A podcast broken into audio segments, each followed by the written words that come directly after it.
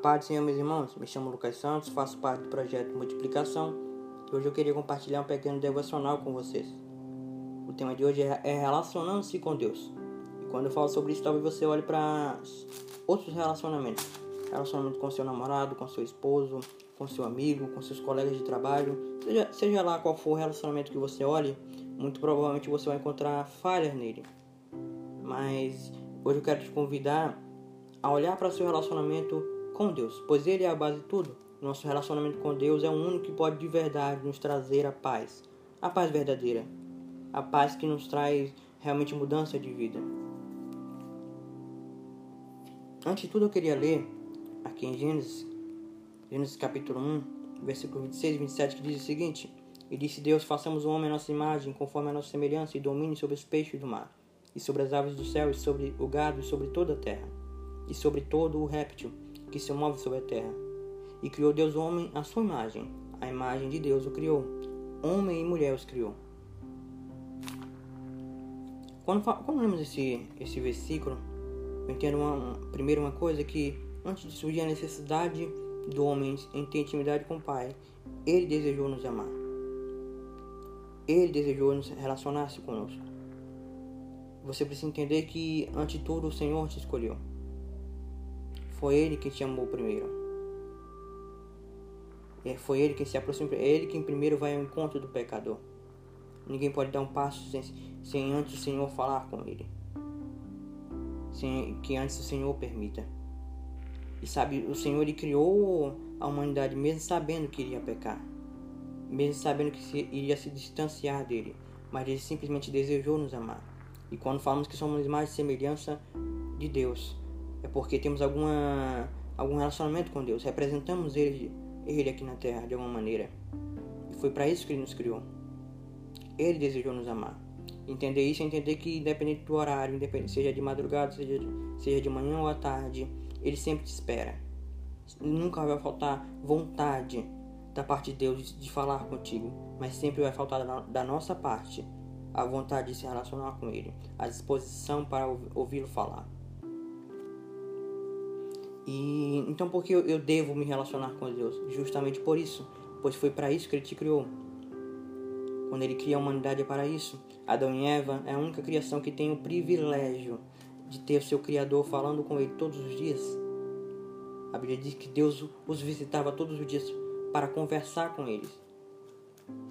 Mas aí vem o pecado e, e quebra esse relacionamento. Mas aí Deus vem e concede o seu filho unigênito para toda aquele que nele crê não pereça, mas tenha vida eterna, para de novo restaurar esse relacionamento, para que de novo, novamente, a gente tenha um acesso ao Pai, direto ao Pai.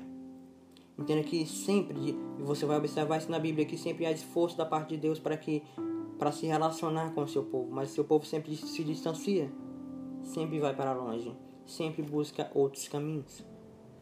Então você, você precisa entender que foi para isso que Jesus morreu na cruz e se você se considera um salvo e não sente vontade alguma de ter essa intimidade, ou talvez você esteja frio, ou simplesmente você está da mesma maneira como estava no mundo. Não mudou nada. Não foi para isso que Jesus morreu.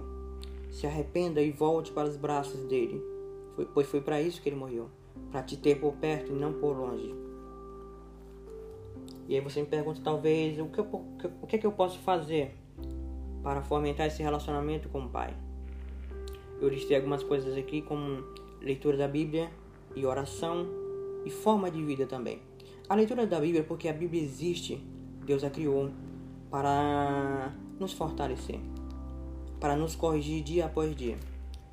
É impossível conhecer alguém que eu não sei nada sobre ele. É impossível eu ter intimidade com alguém que realmente eu não sei nada. Eu não sei o nome, não sei o que ele gosta, não sei o que ele odeia, o que ele detesta naquilo que ele, que ele prefere. A Bíblia é justamente isso. Deus revelou tudo aquilo que precisamos, aquilo que precisamos saber.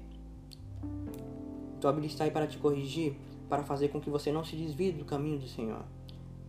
É muito difícil, é impossível crescer em intimidade sem crescer em conhecimento de Deus através da Bíblia. Outra coisa é a oração. Quando oramos, estamos convidando o Pai para participar da nossa vida. Quando você ora, é, você convidando o Pai para falar contigo. Não existe outra forma. É impossível crescer, é, ter avivamento, crescer em sabedoria, crescer em intimidade com o Pai sem oração. Não existe como. Não tem como. O próprio Senhor é, é, nos orientou sobre isso. A gente via isso na vida de Jesus. Mesmo fazendo tantos milagres, ele sempre orava. Mesmo sendo filho de Deus, ele sempre orava. Porque isso é a base do nosso ministério, a, nossa, a, a base da nossa forma de vida. O Senhor tem coisas para falar contigo. Convide ao Senhor para participar da sua vida. E orar, talvez você não tenha. Quando você ora, talvez você não tenha resposta imediata. Mas você vai ter outra coisa. Que talvez é, é que é ainda melhor. Que é a presença de Deus por perto, por perto. Que a intimidade é ainda maior com Ele. E seja lá onde você passar, você tendo Deus por perto, será sempre melhor, será sempre edificante. E outra coisa é a nossa forma de vida. Lá em Colossenses capítulo 1, versículo 10, diz o seguinte: E oramos para que possais andar dignamente dignamente diante do Senhor, agradando-lhe em tudo, frutificando em toda a boa obra e crescendo no conhecimento de Deus. Então, para crescer no conhecimento de Deus, eu preciso buscar também fazer a boa obra, buscar frutificar para Ele. Não adianta eu viver de liturgias, lendo a Bíblia até orando, mas se minha vida completa não reflete essa busca. No seu trabalho, na sua na faculdade, você precisa refletir essa busca pelo Senhor. Reflita isso, se, apartando do mal, buscando agradar-lhe. Isso também é crescer em conhecimento de Deus. É eu entender que toda a minha vida deve refletir essa busca a busca pelo avivamento, a busca pelo Espírito Santo, a busca pela a proximidade de Deus, a busca pela comunhão com Ele. Não é simplesmente orando, jejuando, não, mas toda a tua vida fora do quarto, fora da casa, de, fora da igreja deve refletir essa busca. Entenda isso. E outras coisas que podem prejudicar o nosso relacionamento com Deus, com certeza é os nossos são os nossos pecados. Foi isso que, que interrompeu o relacionamento de Adão e Eva direto com o Pai. E é isso que nos, que nos interrompe também. Entende principalmente os pequenos pecados. E é interessante que quando nós conhecemos alguém intimamente, essa pessoa encontra espaço para revelar em nós os nossos defeitos, para buscar corrigi-los. Quando você se aproxima do Pai, ele encontra espaço para revelar a ti os teus defeitos, os teus de menores defeitos. Aquelas coisas pequenas que você não consegue observar, mas desagrada a Deus, ou tem te prejudicado na caminhada da fé. Se aproxime de Deus, pois nenhum pecado pode ser permitido, nenhum, nenhum pecado é aceito por Ele. E talvez você faça sacrifícios de ir para a igreja todos os dias, ler a Bíblia todos os dias, mas ainda assim, se existe um pecado escondido, precisa ser limpo, então corra para os braços do Pai, busque Ele e busque ser limpo por Ele. Outra coisa é a falta de dedicação com Deus. Quando falamos em falta de dedicação, é porque muitas vezes pensamos que as coisas espirituais vão cair do céu. Oramos muito por sabedoria, mas lemos muita palavra. Não existe outra forma de se obter sabedoria sem ser buscando a palavra. Buscamos muito avivamento, mas oramos muito pouco. É impossível crescer em conhecimento, eu crescer em espírito sem oração, sem busca diária. Enquanto minha, a minha vida não reflete essa busca, fica muito difícil crescer. Então simplesmente não é pedir, entenda que simplesmente se relacionar com Deus não é pedir a Ele todos os dias, mas é fazer com que sua vida peça isso.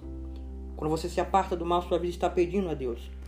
Quando você busca agradá-lo, agradá-lo em tudo, você está pedindo a Ele que se aproxime de ti. Entenda que sua vida toda deve pregar essa verdade, não simplesmente a tua boca toda a tua vida, toda a tua forma de ver, de ser, deve buscar o Senhor. E outra coisa são as coisas da, da vida, as coisas do mundo.